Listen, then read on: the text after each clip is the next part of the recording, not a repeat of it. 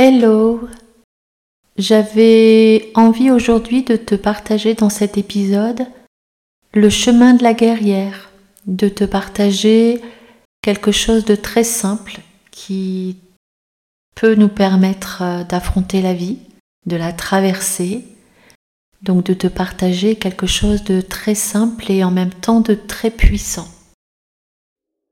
Je te souhaite la bienvenue sur Oser l'âme le podcast qui t'amène à te questionner sur ta vie, sur qui tu es profondément. J'espère par nos partages te réveiller et te révéler pour oser être et oser la vie. Mon nom est Betty Tutrice. Je suis passionnée par l'être humain, la psychologie, la spiritualité et l'enseignement.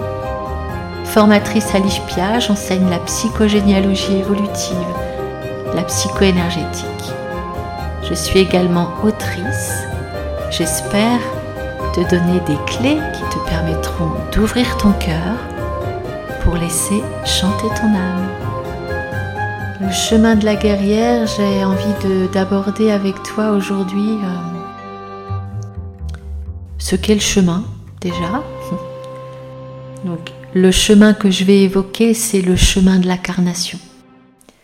Or souvent nous pensons que l'incarnation est ce moment où le corps commence à apparaître.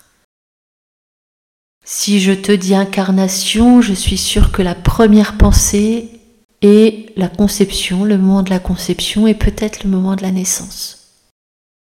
Incarnation, c'est incarné, ça signifie dans le corps. Alors oui, l'incarnation, c'est le moment de la conception et c'est aussi le moment de la naissance. Mais il y a, il y a plein de moments d'incarnation dans nos vies. Euh, ce sont tous ces moments qui nous engagent dans la vie.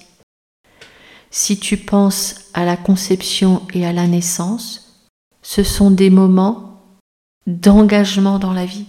Ce sont des moments importants, cruciaux, où il est question de croissance ou de mort à la conception, la question qui se pose, c'est est-ce que euh, je reste dans ce nid et je grandis, je crois? À la naissance, c'est la même question. Est-ce que je m'engage? La naissance, il y a un engagement hein, dans le corps de la mère, hein, euh, au niveau du bassin, pour sortir. Il y a et souvent, les mères, c'est ce qu'elles décrivent. Hein, il, y a, c'est viscéral, il y a une question de vie et de mort, en fait. C'est est-ce que j'arrive à m'engager et est-ce que, après cet engagement, je continue à évoluer, je continue à grandir?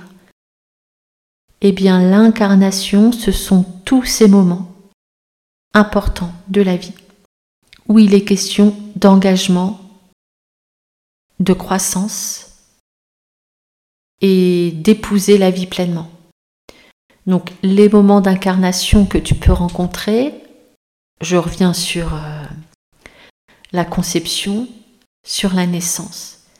Il y a un très grand moment d'incarnation qui est l'adolescence. Ce moment d'adolescence, c'est un moment où le corps change, où les hormones fluctuent, c'est un moment où il est question de s'engager dans la vie. D'ailleurs, la période de l'adolescence est une période où il y a, chez les jeunes en tout cas, énormément de suicides. Viscéralement, si je m'engage dans la vie, comment je, m'engage? Quel adulte je vais devenir? Qu'est-ce que je peux mettre en place en termes de valeurs, en termes de rôle dans la société? L'adolescence est un engagement, un engagement et un moment d'incarnation extrêmement fort.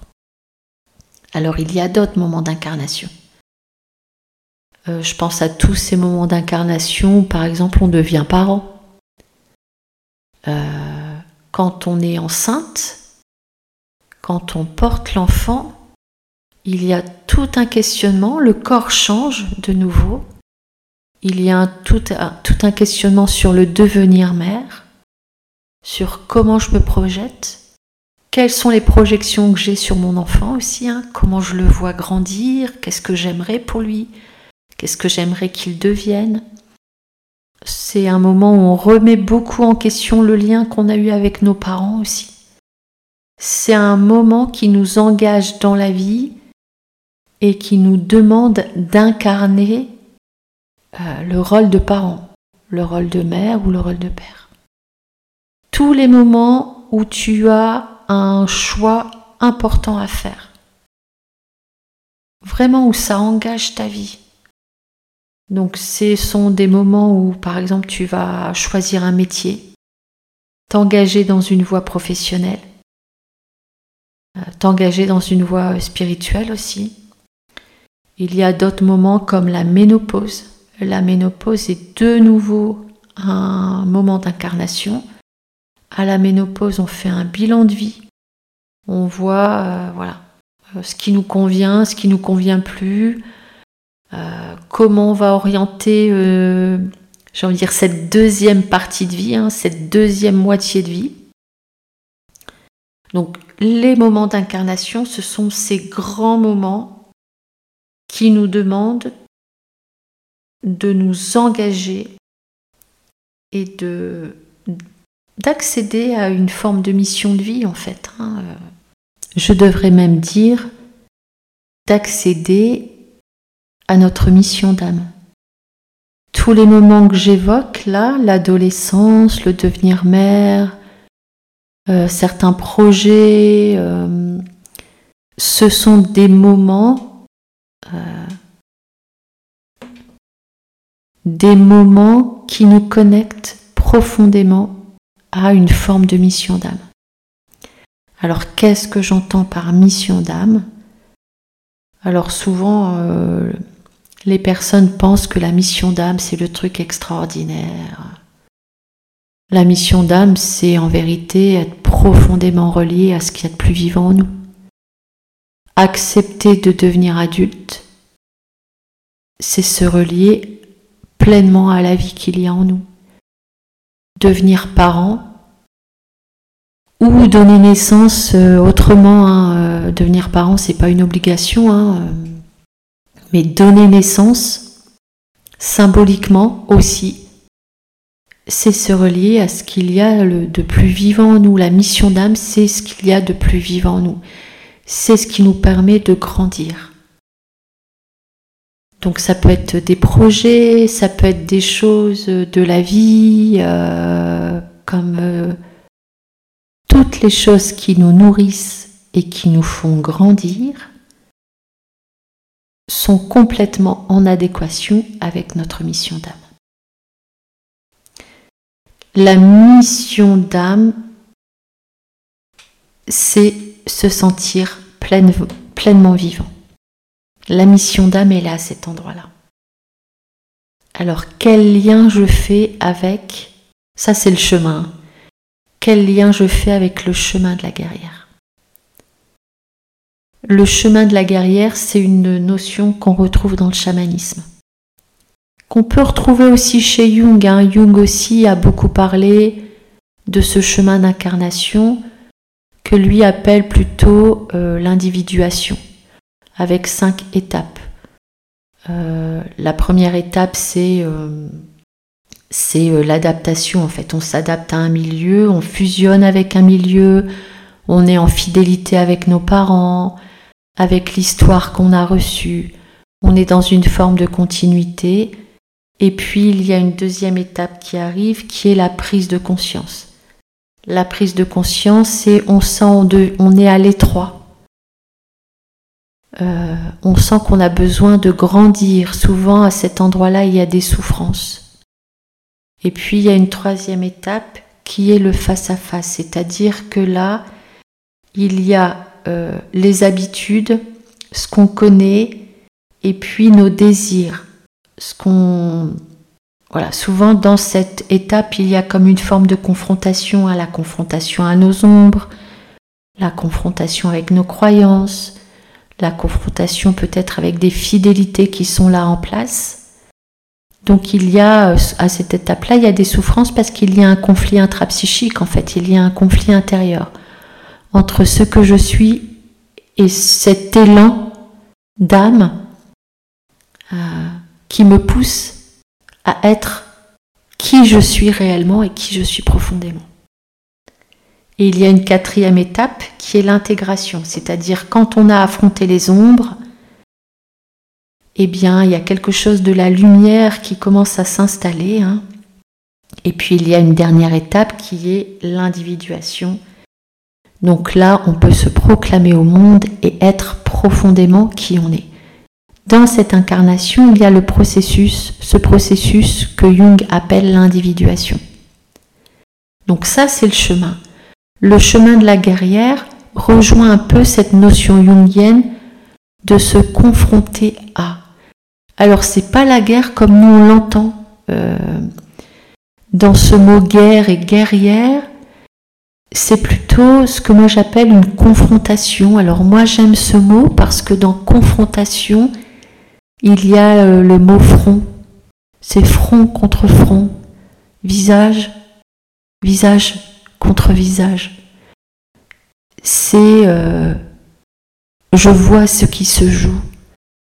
Je vois ce qui me fait souffrir. Je vois l'ombre à l'intérieur de moi.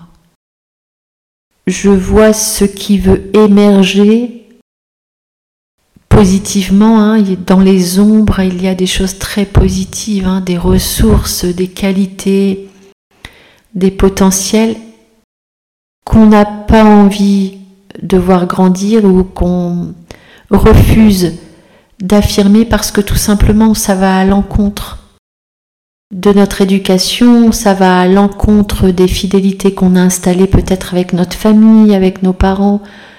Là, je me souviens de euh, d'une scientifique chercheuse en mathématiques qui venait d'une famille euh, très intellectuelle et cette femme était violoniste. Euh, et ce qui se jouait dans l'ombre, c'était son côté artistique en fait. Hein. La demande, la mission de son âme, c'était euh, ben, de changer de métier en fait, de lâcher la recherche en mathématiques euh, pour devenir artiste, violoniste, d'en faire sa vie en fait. Donc l'incarnation et le chemin d'individuation, c'est ça. De devenir guerrière, en tout cas, faire ce voyage du chemin de la guerrière, c'est se confronter à. Donc, il y a quelque chose de très puissant là-dedans. Le chemin de la guerrière, alors il y a Là, je vais évoquer la tribu Lakota, donc les Amérindiens, une tribu amérindienne en tout cas, pour entamer ce chemin de la guerrière. Moi, ce que j'aime dans le chamanisme, c'est que euh, on n'entreprend jamais les voyages comme ça. Pour entreprendre le chemin, il faut pouvoir euh, accueillir, reconnaître certaines qualités. En tout cas, vouloir les développer pour pouvoir accéder à des zones de lumière à l'intérieur de nous, hein, l'ombre. L'ombre euh, s'affronte avec la lumière, on le sait bien, c'est la lumière qui chasse l'ombre. C'est pas l'inverse. Donc pour pouvoir affronter nos ombres, il faut pouvoir reconnaître et développer en nous certaines qualités. Alors chez les Lakota, il y a quatre qualités à développer qui sont le courage, qui est une force d'âme, les émotions, contacter les émotions, les accueillir, la générosité et la sagesse. Alors ça, ce sont les quatre vertus à développer dans la tribu Lakota.